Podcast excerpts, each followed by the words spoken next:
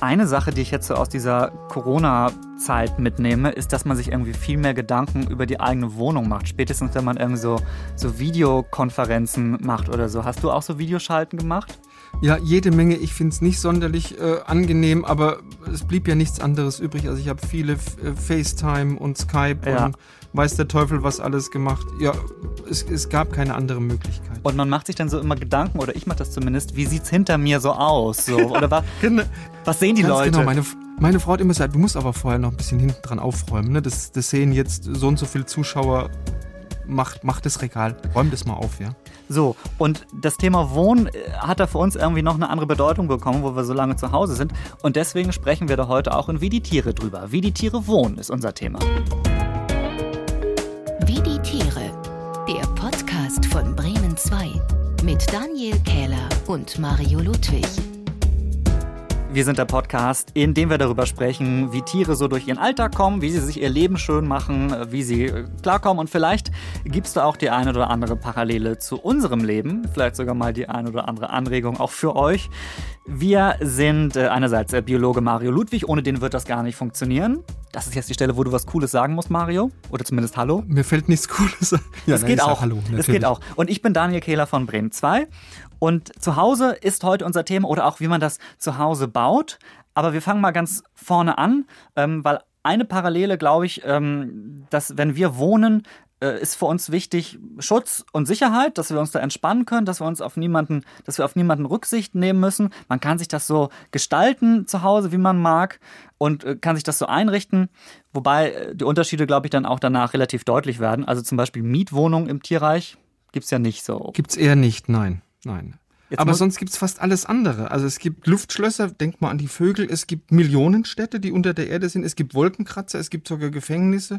Ja, gibt alles, was es bei uns auch gibt. Wohnung aus zweiter Hand gibt es schon mal im Tierreich. Ah ja, ja stimmt. Also dass, genau. dass ein Specht eine Höhle macht, die lässt er dann, äh, die verlässt er dann und dann zieht äh, irgendein anderes Tier da ein so aus zweiter Hand eben. Und in dieser Folge wollen wir auf jeden Fall so einen kleinen Überblick mal über ein paar sehr spannende Tierwohnungen äh, euch bieten. Ähm, und wir müssen auch gar nicht so weit weggucken in die Ferne, irgendwie, wenn wir jetzt mal gucken wollen, wer irgendwie ein richtig äh, absurd guter Baumeister ist. Und mit den Bibern gibt es ja auch bei uns echte Meisterarchitekten, äh, die richtig gut sind als Ingenieure. Ja, ganz genau. Also Biber, das sind ja sowas wie die Stars unter den Nagetieren. Das hat mehrere Gründe, fängt schon bei der Größe an. Also ein Biber, das ist ein richtig großer großer Brocken, 1,30 Meter lang, bis zu 30 Kilogramm schwer. Oh. Also das größte Nagetier Europas, das zweitgrößte der Welt nach dem südamerikanischen Wasserschwein.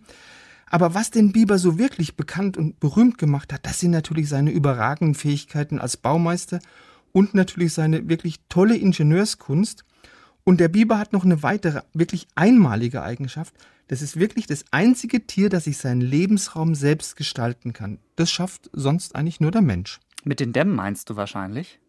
Mit den Dämmen, genau. Ja, genau. Das machen wir natürlich auch. Dämme bauen und so weiter, aber auch den Lebensraum sonst irgendwie äh, umkrempeln. Äh, ich habe übrigens noch nie, ich glaube, ich habe noch nie einen Biber live in der Natur, so, also äh, nicht jetzt außer, außerhalb des Wildparks oder irgendwie so, sondern wirklich so in einem Wald oder so gesehen. Ist das Hast du, hast du schon viele gesehen? Oder also ich habe in Deutschland, ich habe nein, ich habe in Deutschland auch noch keine gesehen, aber ich habe in Schweden schon mehrfach gesehen. Ich habe sie auch beim Nagen beobachten können. Also wie sie so einen Baum gefällt haben. Sehr interessant, sehr spannend. Äh, das würde ich auch gerne mal sehen. Aber ähm, jetzt erstmal die Frage, sollen wir erst über die Burgen, also weil die, die Biber wohnen ja in so Burgen, oder sollen wir erst über die Dämme sprechen, die sie bauen? Was meinst du? Also wir sollten erstmal über die Bäume sprechen. Also, äh, ja, okay, Bäume, was machen die mit den Bäumen?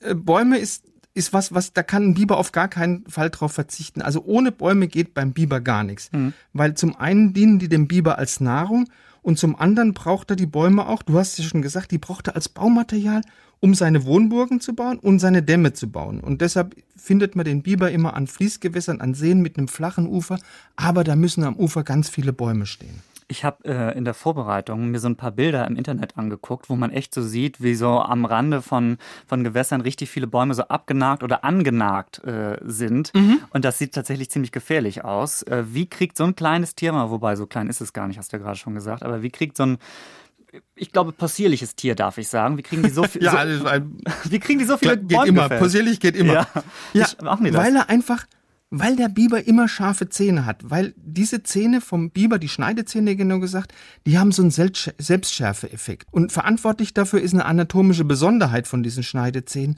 Die sind an der Vorderseite und an der Rückseite unterschiedlich beschichtet. Also die Zähne an sich sind wie bei uns Menschen auch komplett mit einer Schmelzschicht überzogen. Hm, aber die sind aber an der Vorderseite, auch, ne? ja, genau, an der Vorderseite, da kommt die orangene Farbe her, da sind die noch mit Eisenverbindungen verstärkt. Und weil diese Eisenverbindungen aber viel stärker sind als der normale Schmelz, dann nutzt sich die Vorderseite der Zähne beim Nagen viel langsamer ab als die Hinterseite. Und da kommt es immer zu einer scharfen Schnittkante und da kommt es eben zu diesem Selbstschärfeeffekt. Und jetzt wird mir sagen, also so ein Selbstschärfeeffekt, das hat natürlich auch einen enormen Zahnverschleiß.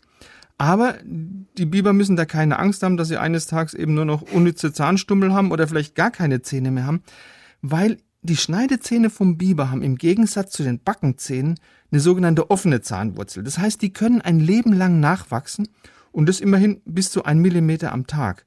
Und was ganz interessant ist, diesen Selbstschärfeeffekt von den Biberzähnen, den haben wir Menschen mittlerweile abgekupfert und den haben wir verwandt zur Konstruktion von selbstschärfenden Messern, von Schreddern und von ganz vielen anderen Werkzeugen. So, und diese sehr praktischen Zähne, die können Sie eben nutzen, um so viele Bäume zu fällen, wie Sie brauchen. Äh, jetzt müssen wir genau. wirklich klären, was, was, was die damit machen. Ähm, also zum Beispiel die Burgen. Ähm, wie bauen Sie die okay. auf? Jetzt kommen wir zu den Burgen. Also diese Burgen, die sind meistens in einem See gelegen, die sind bis zu drei Meter hoch, zehn Meter breit, also richtig groß. Und da häufen jetzt die Biber zunächst mal, um diese Burgen zu bauen, auf dem Grund vom Gewässer Stämme an, Zweige an, Steine an, Schlamm, bis so eine künstliche Insel entstanden ist, die so zwei Meter über den Wasserspiegel rausragt. Und dann buddelt der Biber im Innern dieser Insel sich einen sogenannten Wohnkessel aus. Das ist so eine ganz spezielle Kammer, hat einen Durchmesser zwei Meter, Höhe 60 Zentimeter. Und dieser Wohnkessel, das ist jetzt der Lebensmittelpunkt, das ist das eigentliche Zuhause vom Biber. Also hier ruht er sich schön aus, tagsüber, er ist ja nachtaktiv von den Strapazen von seiner Arbeit. Hier bringt auch sein Weibchen seine Jungen zur Welt. Und weil Biber, wir haben das vorhin auch schon gesagt, die haben es gern gemütlich, da kleiden die den Wohnkessel sehr sorgfältig mit Blättern und mit anderem Pflanzenmaterial aus. Und was sehr interessant ist, die Wohnkammer, die befindet sich immer über der Wasserlinie. Mhm. Die Zugänge zur äh, Wohnkammer. Die sind immer deutlich unter der Wasseroberfläche. Damit will der Biber verhindern, dass Fressfeinde in seine Burg eindringen können. Ja, die finden den Eingang dann vielleicht auch gar nicht oder können auch gar nicht unter Nein, Wasser. Die, die, die, können nicht, die können nicht unter Wasser da. Also ein, sagen wir mal ein Wolf oder ein Dachs, der tut sich da relativ schwer. So, aber es könnte natürlich sein, dass das Wasser in dem See oder in dem Gewässer drumherum irgendwie absinkt und dann liegt das ja frei. Und jetzt kommen, glaube genau. ich, die Staudämme ins Spiel. Genau, also wenn, wenn das passiert, also wenn der, der Zugang zum Bau vom Biber möglich ist, weil der Wasserspiegel gesunken ist, fängt der Biber sofort damit an, einen Damm zu bauen. Und durch dieses Aufstauen vom Gewässer, durch diesen Damm, da steigt der Wasserspiegel und die Eingänge zur Burg, die kommen wieder dahin, wo sie hingehören, also 60 Zentimeter unterhalb der Wasseroberfläche. Und wenn er einen Staudamm bauen will, dann zerlegt der Biber zunächst mal die Bäume, die er gefällt hat, in so schöne handliche Stücke. Die transportiert er dann schwimmend, also so nach und nach zur Dammbaustelle. Und je dicker der Stamm ist, desto kürzere Stücke produziert er schließlich, will er sich ja körperlich auch nicht übernehmen.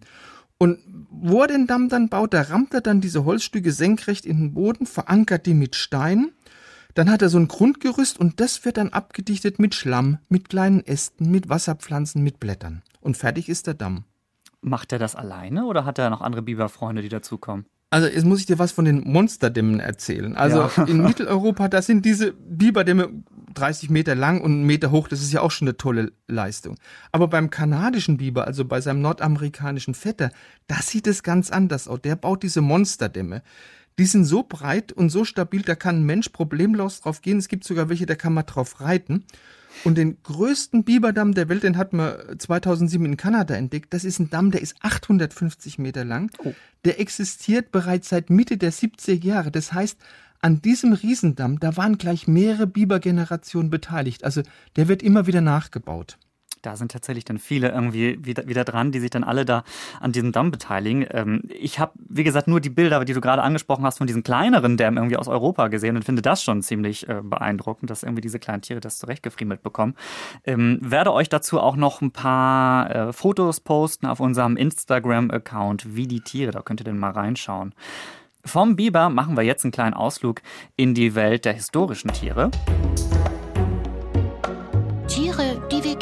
bei uns hätten. Das ist nämlich die kleine Ecke in unserem Podcast, in der wir einen Ausflug vom eigentlichen Thema machen und in der wir uns Tiere anschauen, die wir in echt nicht mehr anschauen können. Äh, aber feiern können wir sie trotzdem, die skurrilen oder sonst irgendwie besonderen Tierarten der Vergangenheit, die leider ausgestorben sind. Ähm, ich sag mal so, ich habe heute einen Klassiker der ausgestorbenen Tiere, aber erstmal, und, und ich glaube, den, den mache ich mal nicht zuerst. Mach du erstmal, Mario. Okay. Dann fange ich an. Ich habe keinen Klassiker. Ich habe, du weißt ja, ich habe es gern mit den Namen. Ich habe Ja. den Lappenhopf oder Huja. Lappenhopf ist ein toller Name. Also ist ein oder war ein Vogel, so 50 Zentimeter groß, etwa so groß wie ein Huhn, schwarzes Gefieder, hat so einen charakteristischen weißen Fleck auf der Wange gehabt, sah ein bisschen so aus wie so ein Kolibri XXXL, ja. War in Neuseeland zu Hause, ist 1907 ausgestorben. Oh, das ist ja Und gar nicht so lang her. Nee, was ist jetzt das Besondere am, am Lappenhopf? Da haben Männchen und Weibchen völlig unterschiedliche Schnäbel. Das gibt sonst nirgendwo im Tierreich. Die Weibchen haben einen ganz langen, gebogenen Schnabel. Und der Schnabel von den Männchen, der ist viel, viel kürzer und so spechtartig, so wuchtig. Jetzt fragt man sich natürlich, warum ist das so? Gibt es eine Theorie dazu? Die Lappenhopfe, die ernähren sich von den Larven, Achtung, jetzt kommst des Huhu-Käfers. Der Huhu-Käfer, Das denkst Das du dir doch gerade aus, Mario. Nein, nein, nein, nein, nein. Das ist die nackte Wahrheit. Der Huhu-Käfer, das ist ein 5 cm großer brauner Käfer und die Larven von diesem Käfer, die leben unter der Rinde im Holz. Und jetzt mit ihrem kurzen Schnabel, da kommen die Männchen gut an die Larven ran, die unmittelbar unter der Rinde leben. Die Weibchen, die einen langen Schnabel haben, die schnappen sich die Larven, die tiefer im Holz leben. Und so sagt man, da wird die Nahrungskonkurrenz zwischen den Geschlechtern vermieden. Warum ist dieser arme Lappenhopf jetzt ausgestorben? Ja. Also diese, diese Schwanzfedern, die waren schon bei den Maori sehr beliebt. Die haben die Art wahrscheinlich auf der Nordinsel schon ausgerottet. Dann hat man die dichten äh, Regenwälder, in, in der der Lappenhopf zu Hause war, abgeholzt. Und den letzten Todesstoß Stoß hat dem Lappenhopf ein Adliger ge gegeben, nämlich der Duke of York. Der Duke of York hat 1901 Neuseeland besucht, hat seine seinen Hut mit einer Huja-Feder geschmückt und dann gab es eine riesige Modewelle über äh, Europa. Jeder wollte eine Huja-Feder haben. Es sind tausende von Huyas getötet worden. Oh nein. Und das war dann das Ende des Lappenhopfs. Jetzt bist du dran Ja. mit deinem Klassiker. Es ist ein Klassiker und es ist gar nicht, es, wir sind auch im Bereich der Vögel und wenn ich das sage, Mario, dann weißt du, glaube ich, schon, äh, welches Tier ich natürlich nehmen musste, weil diese Rubrik braucht dieses Tier den Dodo natürlich oder auch Ich wollte gerade, ich wollte gerade raten. Ja. Es kommt auf Mauritius vor, oder? so ist es es. kam auf Mauritius vor. Gen das Tier, ja. genau, Dodo oder Dronte hat man, glaube ich, auch, ist, glaube ich, auch, auch ein Begriff. Genau. So, und, und die Hard Facts zu diesem Dodo, der ihn eigentlich noch super sympathischer macht, äh, aber leider nicht besonders zuträglich war, um zu überleben. Er kann nicht fliegen. Oder äh, Mario, unterbrich mich, falls ich irgendwas vergessen haben sollte. Oder falls, Gerne. Ne? Äh, er kann nicht fliegen. Mauritius haben wir schon gesagt. Das war sein, ähm, sein Gebiet, wo er unterwegs war, rumgelaufen ist, im wahrsten Sinne des Wortes. Und ich sag mal so, nachdem ich so ein paar Bilder nochmal gegoogelt habe, hätte mich auch gewundert, wenn er hätte fliegen können. Das wäre, glaube ich, optisch, optisch interessant gewesen. Weil so irgendwie aerodynamisches Aussehen war jetzt nicht so sein Ding. Nee, sah irgendwie so aus wie so ein fettes Huhn auf Drogen, ne? mit einem genau. komischen Schnabel, ja? Ein Huhn mit Riesenschnabel, hätte ich jetzt so äh, gesagt. Aber ich Genau. habe auch eine Sache gelesen, die ich ganz interessant war, äh, fand. Manche Forschende nehmen an, dass äh, manche Dodo-Abbildungen vielleicht ein bisschen unrealistisch gezeichnet wurden, äh, dass die gar nicht so rund und so massig waren, äh, vielleicht, weil viele Dodos in Gefangenschaft, äh, die überfüttert wurden, gemalt wurden oder die sich gerade Fett angefressen haben. Aber das ist, glaube ich, nur eine Theorie, oder weißt du da mehr? Das ist eine Theorie, aber es könnte durchaus sein. Könnte sein. Ähm, so, auch hier natürlich die Frage, warum ist er ausgestorben? Warum sind die Dodos nicht mehr unter uns? Ähm, die Gründe, die ich rausgefunden habe, einerseits die eingeschleppten Ratten, nachdem Mauritius äh, weiter bevölkert wurden. Denn der Dodo hatte halt vorher, soweit ich weiß, keine Feinde und wusste auch gar nicht so, dass Feinde blöd sind, so, oder dass man irgendwie da vielleicht flüchten könnte oder verteidigen oder so, ne?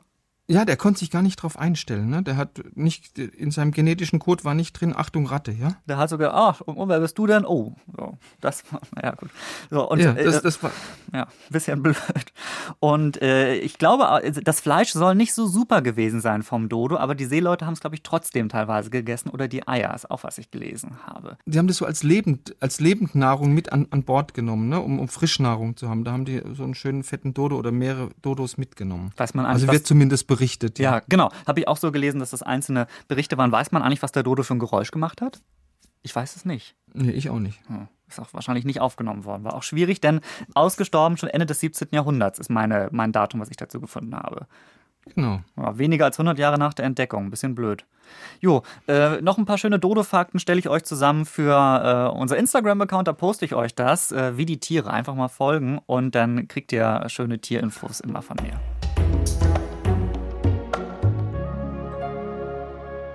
Jo, und damit wieder zurück zu wie die Tiere wohnen. Wobei mich jetzt noch interessiert hätte, wieder, ob der Dodo sich auch irgendwie schick irgendwie eingerichtet hätte. Oder, naja, vielleicht können wir das irgendwann noch erforschen. So, ähm, wir kommen zum Wohnen zurück. Ähm, und zu ganz anderen Gebäuden jetzt mal äh, von der von der Burg eben. Wobei es hat auch ein bisschen was von einer Wohnburg. Ich habe einen Kollegen, der wohnt in einem richtigen Hochhaus hier in Bremen und der findet das total super äh, weil schöne Aussicht, irgendwie total praktisch und so, zentral, alles gut. Aber wenn ich jetzt so die Wahl hätte, für mich wäre das nix. Äh, egal wie toll die Aussicht jetzt ist oder wie geil das Haus architektonisch ist. Ähm, ich weiß nicht, ob du dir das vorstellen kannst. Nee, Hochhaus hat nichts für mich. Also das ist mir zu anonym, zu hoch, überhaupt, nein, ist nichts für mich. Wobei es ja schon irgendwie auch coole Hochhäuser gibt. Also auch hier in Bremen oder Bremerhaven so architektonisch besonders spannende Sachen. Oder in Dubai, wenn ich jetzt mal so weiter, weiter denke. Ja. Ja, Burj aber Khalifa, ne? Äh, Genau. Ja, es ist to- tolle Hochhäuser. War ich mal oben. Es ist, du ziehst da runter, wie ist das Gefühl, du guckst aus dem Weltraum auf den Boden. Oh, warst du sogar schon, okay. Ja. Ähm, aber um spannende und architektonisch besondere Hochhäuser geht es jetzt auch ähm, bei den Termiten, nämlich. Ähm, Im Vergleich Genau. jetzt mal zum, zu diesem, wie heißt das, Burj Khalifa, wie hoch werden die Termitenhäuser? Die Termitenhäuser werden acht Meter hoch. Also von einer Art, das ist eine, äh, eine Gattung, die kommt in der Kalahari, also im Südwesten Afrikas vor. Da werden die Termitenbauten acht Meter hoch, gehen aber auch noch tief ins Erdreich rein. Und das sind Hochhäuser, die bieten gleich mehreren Millionen Termiten wirklich eine sehr komfortable, eine sehr äh, behagliche Unterkunft. Und wenn du jetzt die Körpergröße von den Termiten in Relation zur Körpergröße von einem Menschen setzt, dann müsste ein menschlicher Baumeister, um eine vergleichbare architektonische Leistung wie diese kleinen Termiten zu erbringen, ein Gebäude von der Größe der Zugspitze, also von unserem größten Berg in Deutschland, 2963 Meter hoch errichten und ein Gebäude, das, da müssten aber auch alle äh, Bewohner Berlins Platz drin haben. Also ein Riesengebäude. Es ist Wahnsinn, was diese Termiten leisten. Das äh, wäre eng, in der Tat. Ähm, was macht denn so ein Hochhaus äh, für Termiten so interessant? Oder was ist das Besondere daran? Weil, ich meine, die könnten sonst ja einfach auch sagen, oh, schöner Ja. Stein, da gehe ich mal drunter. Diese Hochhäuser der Termiten, die brauchen auch wirklich den Vergleich mit einem menschlichen, mit, auch mit einem modernen Hochhaus nicht zu scheuen. Also so ein Termitenhügel, das ist eben nicht nur ein Hügel, sondern der besteht auch innen aus einem ganz komplexen, ganz verschachtelten Labyrinth aus Kammern, aus Schächten, aus Gängen und dann auch in ganz vielen Stockwerken. Und diese Stockwerke, diese vielen Stockwerke, die sind durch viele Rampen miteinander verbunden. Also das gewährleistet auch, dass die Wege für die Arbeiter relativ kurz sind. Und das Baumaterial für die Außenhülle, die 60 Zentimeter dick sein kann, das ist so eine Mischung aus Sandkörnern, aus Erde und aus kleinen Holzteilen. Und Bindemittel, also was bei uns Zement ist, das ist je nach Termitenart was sehr unappetitlich ist, nämlich entweder Speichel oder Kot. Und aus diesem Gemisch, da formen jetzt die Termiten mit ihren Beinen, mit ihren Mundwerkzeugen so ganz kleine Klümpchen und die platzieren sie dann an der richtigen Stelle. Und wenn dieses Baumaterial mal ausgetrocknet ist, dann wird das hart wie Zement. Also die haben, die Termitenbauten, die haben so eine harte Außenhülle, da kannst du noch nicht mal mit einer Spitzhacke was machen. Da musst du wirklich schon zu Dynamit greifen.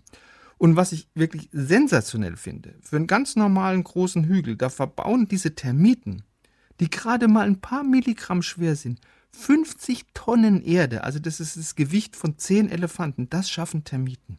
Ein Grund, weshalb die auch sagen, äh, ey, Hochhaus oder so ein großer Hügel ist für uns irgendwie gut, ist, glaube ich, auch, weil die so eine, so eine eigene Klimazone quasi da drin haben.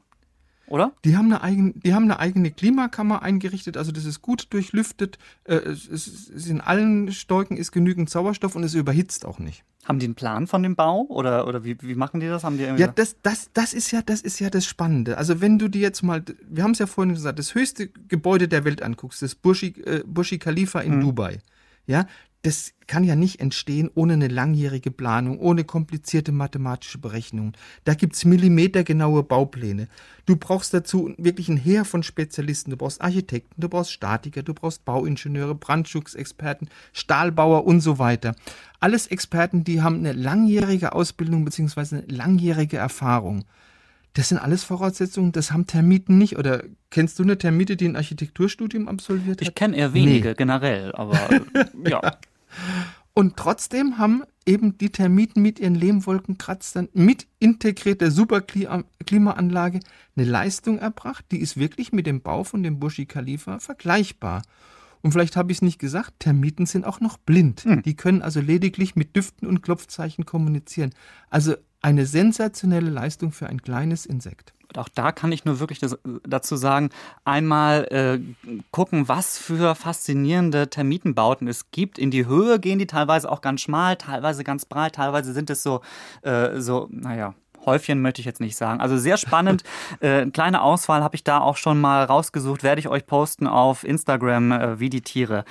Ähm, so, und vor allen Dingen mehrere Millionen, du hast es gerade schon gesagt, leben in einem Hochhaus. Äh, das hat was von der ganzen Stadt, die irgendwie da äh, untergebracht ist. Ähm, wir haben, um jetzt mal auf Städte zu sprechen zu kommen, ähm, in der vergangenen Folge, wie die Tiere kommunizieren, schon über ein sehr tolles Tier gesprochen, das nicht ja. nur eine tolle Kommunikation hat, sondern auch noch ähm, ja ein spannendes Wohnleben, eine Wohnlandschaft unterirdisch baut. Präriehunde sind das, ne? Genau, Präriehunde, die unterirdische Millionenstädte bauen. Man muss vielleicht mal sagen, Präriehunde, die haben nichts mit einem Hund zu tun. Wie so Murmeltier wie sind eine, die, ne? Genau, die äh, entsprechen unserem europäischen Murmeltier. Und die leben in unterirdischen, ganz weit verzweigten Höhlensystemen. Die können sich über eine Gesamtlänge von 300 Meter erstrecken. Und diese Wohnanlagen, die sind so fünf Meter unter der Erde und die sind wirklich in verschiedene Kammern geteilt, die für ganz unterschiedliche Zwecke genutzt werden.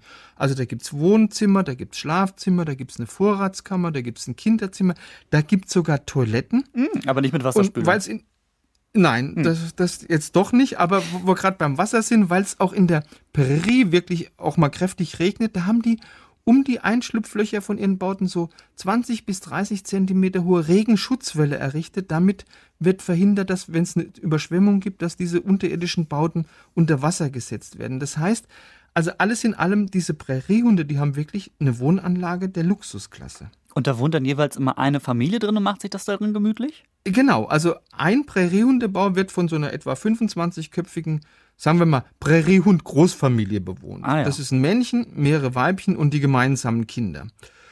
Und die weiblichen Tiere, die weiblichen Jungtiere, die bleiben immer in der Familie. Die jungen Männchen, die müssen aber nach der Pubertät den Familienverband verlassen. Das heißt, die bauen in der Nähe ein neues Heim und gründen dann eine eigene Familie. Und da entsteht es wirklich mit der Zeit so ein riesiger unterirdischer Höhlenkomplex, also eine richtig unterirdische Großstadt. Aktuell ist die größte Präriehundstadt der Welt im äh, mexikanischen Bundesstaat Chihuahua zu bewundern. Die ist 350 Quadratkilometer groß, hat eine Million Einwohner und früher, da ging es sogar noch eine ganze Nummer größer. Also die größte Präriehundstadt aller Zeiten, die wurde so um 1900 in Texas entdeckt hatte 400 Millionen Einwohner und hat sich über eine Fläche von 65.000 Quadratkilometer erstreckt. Ein Gebiet, das ist so groß wie Bayern. Das muss man sich mal vorstellen. So ein großes Land wie Bayern im Prinzip, aber voll mit Prähriehunden. Äh, genau. Oder unterwandert im Prinzip. Wobei wir wissen es nicht. Und unter, unterwandert von Prähriehunden. Das klingt doch sehr gut. Bei uns sind es wahrscheinlich dann Murmeltiere, die unterwandert, äh, die das unterwandert genau, wahrscheinlich. Naja, gut. Äh, also wenn ihr mehr über diese wunderbaren Präriehunde erfahren wollt, dann geht noch mal einen Schritt zurück im Podcast-Feed, äh, denn in der Folge, wie die Tiere kommunizieren, sprechen wir darüber, dass die auch ziemlich schlau sind, was, was Sprache so, so betrifft. Ähm, und ich weiß nicht, ob wir vielleicht jetzt gleich auch einen Präriehund hören werden. Dann würde es das für mich sehr einfach machen, weil ich mich dann schon darauf eingestellt hätte. Jetzt jedenfalls kommt das hier. Welches Tier klingt hier? Und heute unsere Zeremonienmeisterin ist Kollegin Lina aus dem Bremen 2 Team. Hallo Lina. Hallo ihr beiden. Ist das ein okayer Titel, Hallo, den Lina. ich dir ergeben habe? Ich finde ihn ganz schön. Zeremonienmeisterin. Oder? ja. ja wie die Tiere äh, immer mit dem Spiel Welches Tier klingt hier. Und vor allen Dingen, äh, bevor du loslegst, müssen wir den Punktestand kurz aufdröseln. Weil wir wissen, es geht um viel wieder. Und zwar. Daniel, 3 zu 1 für mich. 3 zu 1 für nee, das ist noch besser. Äh, wobei, nicht ganz. Äh, du hattest, ich, ich muss es nochmal anders erzählen. Du hast die letzte Folge Kommunizieren nicht mitgerechnet. Erstens, ah. genau, da habe ich nämlich das Chamäleon erraten. Deswegen steht es okay. 3 zu 2. Aber es, du hast noch einen, den, den halben Punkt letztens, 3,5 steht es. Oder gab es nochmal den halben okay. Punkt. Ich habe den mir auch aufgeschrieben. Ja. Okay. Weil Mario die Farbe des Eichhörnchens auch erraten ah, hatte. Ja, stimmt. Ah, okay. Können wir den weiter mitschleppen, Den Zusatzpunkt, den, Zu den Zusatzpunkt. Ja, klar. Dann, müssen, dann schleppen wir jetzt Ah, immer so einen halben. Punkt mit. Naja, gut. Nein, na gut. Das soll dich ja anstacheln. Es stachelt mich an, auf jeden Fall. Ähm, Ich habe jetzt ein neues Tier mitgebracht. ja, Wollt ihr mal hören? Mach mal. Ja, klar. Also wieder super einfache Regel, ne? Ich äh, lasse jetzt dieses Tier ertönen und wer am schnellsten errät, welches Tier das war, kriegt einen Punkt.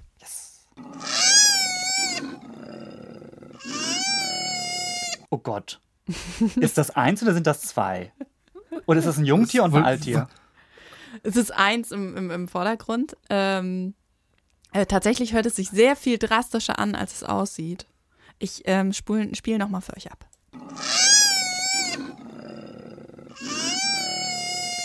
Und ich möchte gerne noch dazu sagen, dass es diesem Tier gut geht. ähm, okay. Also jetzt muss ich aber noch mal fragen, müssen wir jetzt das erraten mit dieser hohen Stimme Sind's oder das Tiere? Gefährliche? Ähm, Oder tatsächlich ist es das, das hier im Vordergrund. Achtung, wir hören nochmal Das im zusammen. Vordergrund, okay. Das, ah, Ja, ja, ja. Oh, das machst du sehr gut. Ich mach mal erste, erster, bevor ich die erste Standardfrage stelle, die du normalerweise immer stellst, äh, ist das ein, geht es in eine Vogelrichtung? So überhaupt nicht. Gar nicht. Findest du nicht auch, dass das wie ein Vogel klingt, Mario? Ich fand auch zuerst ein Vogel, also gut, dann ähm, äh, ein Säugetier? Ja, Ist das ein kleiner Oh. Löwe? nee, Kommt es in Deutschland vor? nein. Ist das, geht es in die Richtung eines kleinen Löwens oder so? Es geht in die Richtung ähm, äh, Plüschfaktor. Oh. Oh. Äh, oh Gott, wir- ich habe das Gefühl, wir sind total auf dem, auf dem, ähm, auf dem, auf dem Holzweg gerade oder kommen da gerade ganz. Ist aber auch grundsätzlich ein schweres Spiel, wie ich die letzten Folgen auch immer merke. Das ist wirklich schwer zu erraten, solche Tiergeräusche. Dass man das Was von, hast du schon mit da Babys ausgesucht? von Anfang an eigentlich übt, Tiergeräusche zu erkennen, kann man in diesem äh, Spiel ja. auf dieses Wissen nicht zurückgreifen. Mm, Okay, gib uns einen Tipp. Genau, mach mal ist vielleicht die Größe oder so. Oh, die Größe, tatsächlich ähm, habe ich dieses Tier noch nie selber gesehen mit eigenen Augen. Ähm, dieses äh, Tier hat aber ein sehr charakteristisches ähm, Essen. Das Tier, dann ist es irgendwie dann. Ist irgendwas, was ist? Ja. Ein Aber Plüschfaktor. Ja, es ist, nee, das ist kein Ameisenbär, nee, aber genau richtig, also ich verstehe, warum du da drauf kommst. Es geht, ich in die, es geht also in die Richtung. es ist gerne eine bestimmte Art von Blättern. Gut, die Blattschneiderameise ist es nicht, weil die isst ah, ein keine Koala. Blätter. Es ist ein Richtig, Koala. Mario. Ernsthaft? Ja. Wollen wir es nochmal hören Ja, zusammen jetzt mit dem Wissen? Das ist ein Koala? Ja, also es, es war auch nicht so, dass ich das Geräusch hörte und dachte, da kommen sie bestimmt nie drauf, sondern dass ich dachte, ich hätte gerne einen Koala in der Sendung. Das ist genau der richtige Ansatz von hinten. Wir, wir hätten bei Plüschfaktor hätten wir eigentlich gleich drauf kommen müssen. Da, okay, das heißt es wahrscheinlich ein, ein Jungtier irgendwie oder ein, ein Jungkoala oder wie, kann, wie weißt du das? Oh, ihr seid die Experten. Ähm, Ja, das höre ich erkenne nicht raus. ja, wobei, nee, wobei ich kann mir, ich kann mir sehr gut vorstellen, dass es tatsächlich auch ein älterer Koala ist, der diese, diese Geräusche macht. Oh Gott. Äh, ja, Ja. damit steht es tatsächlich erschreckende 4 Einhalb. 4, ja. 4,5 zu 2 wieder Zu für zwei. Mario. Weil da, da muss ich wirklich, sagen, da wäre ich nicht drauf gekommen. Danke, Lina, für den Plüschfaktor. Ja, vielen Dank, Lena, wirklich. Sehr oh gern. Mann. Wir müssen mal irgendwie dealen, dass ich mal einfachere bekomme irgendwie. Dass ich auch mal wieder eine Chance habe in diesem Spiel. Ach komm. Ja, gut, nächstes Mal vielleicht. So, aber was ich gut kann, ist äh, den Podcast abschließen. Auch für einige Tiere äh, ist die Wohnung wichtig, haben wir in dieser Folge gelernt. Wie der Koala wohnt, ähm, das klären wir vielleicht wann anderes. Wie er, na wobei, wie er lebt, das klären wir tatsächlich schon in der nächsten Folge ganz kurz, ne Mario? Wir sprechen den Koala, Ja. glaube ich, an in der nächsten Folge. Äh, aber erstmal, bevor wir sagen, worum es das nächste Mal geht, ähm, kurz noch zum, zum Thema Wohnen. Also wie bei uns ein Rückzugsort der Sicherheit, äh, wo sich aber auch wichtige Teile des Lebens abspielen, teilweise knapp über der Wasseroberfläche, wie wir beim Biber heute gelernt haben. Und das Ganze in großartigen Bauwerken, in Hochhäusern, in Burgen, all das. Ähm, wobei wir haben jetzt noch gar nicht irgendwie über die spektakulären Vogelbauwerke und spektakuläre Nester und so weiter gesprochen. Ich glaube, das holen wir nochmal nach, oder Mario? Ja, müssen Aber, wir noch, aber ganz sicher, das, das reicht für, für einen eigenen Podcast. Ja, da, da gibt's tolle Geschichten. Da gibt es auch tolle Geschichten. echt Schönes und die schönen Nester muss man unbedingt auch besprechen. Wie die Tiere wohnen, war das jetzt erstmal, wie ich schon sagte, wir sind auch auf Instagram, wie die Tiere, da gibt es dann die passenden Fotos im Laufe der Woche und äh, ihr könnt uns gerne schreiben, äh, ja, wie es euch gefällt, wo ihr uns hört oder falls ihr ein außergewöhnliches Tier kennt, über das wir sprechen müssten. Übrigens, ähm, zur letzten Folge ähm, kommunizieren, haben wir eine nette Zuschrift von unserer Zuhörerin Katrin bekommen über ähm, Instagram, wobei wenn ich Zuschrift sage, klingt das so wie eine Postkarte, aber es ist über Instagram gewesen. Sie hat zum Kakapo sich geäußert, äh, denn wir haben ja über diese BBC-Doku gesprochen, mit dieser äh, Szene, wo der eine äh, Kollege da irgendwie so angegangen wird von, von, von dem Kakapo, ne? ja. Und äh, du kennst bestimmt Douglas Adams, äh, großer ja. Kakapo-Fan und Per Anhalter durch die Galaxis-Autor. Also ich genau. mit dem Namen muss ich ehrlich sagen, konnte ich erst nichts anfangen, aber dann war es mir klar. Und da hat nämlich für das BBC-Radio, schreibt sie, oder hat uns den Link dahin geschickt, schon mal so, ein, so, ein, äh, so, eine Serie dazu gemacht und vor allen Dingen auch ein Buch rausgebracht, Last Chance to See, die letzten ihrer Art. Das empfiehlt, die letzten ihrer Art, genau. Genau. Das Tolles Buch. Das empfiehlt sie uns auch und hat vor allen Dingen auch den Link mitgeschickt zu einem lustigen Vortrag. Ich habe mir den noch angeguckt von Douglas Adams auf YouTube. Kann man finden, wenn man auf YouTube einfach Douglas Adams eingibt und Parrots vielleicht noch. Also ähm, sehr amüsant von ihm und äh, lohnt sich wirklich. Geht oder geht auf unser Instagram-Account, da findet ihr den Link, den hat sie dann netterweise gepostet. Ja, also vielen Dank dafür. Wenn ihr sowas auch habt, schreibt uns gerne. Ähm, vielleicht in zwei Wochen auch wieder, dann sind wir wieder da mit einer neuen Folge. Wie schon gerade gesagt, unter anderem der Koala wird vorkommen, äh, denn wir sprechen über das Thema Schlafen. Schlafen, Träumen, ja. was, alles, was dazugehört. Alles, was dazugehört, wie immer in der ARD-Audiothek. Da könnt ihr uns ganz einfach abonnieren und verpasst dann auch keine Folge. Wir sind aber auch auf bremen2.de und so weiter. Da geht das auch. So, wir hören uns in zwei Wochen wieder. Ich freue mich. Bis dann. Ciao. Ciao. Wie die Tiere. Der Podcast von Bremen 2. Alle Folgen in der ARD Audiothek.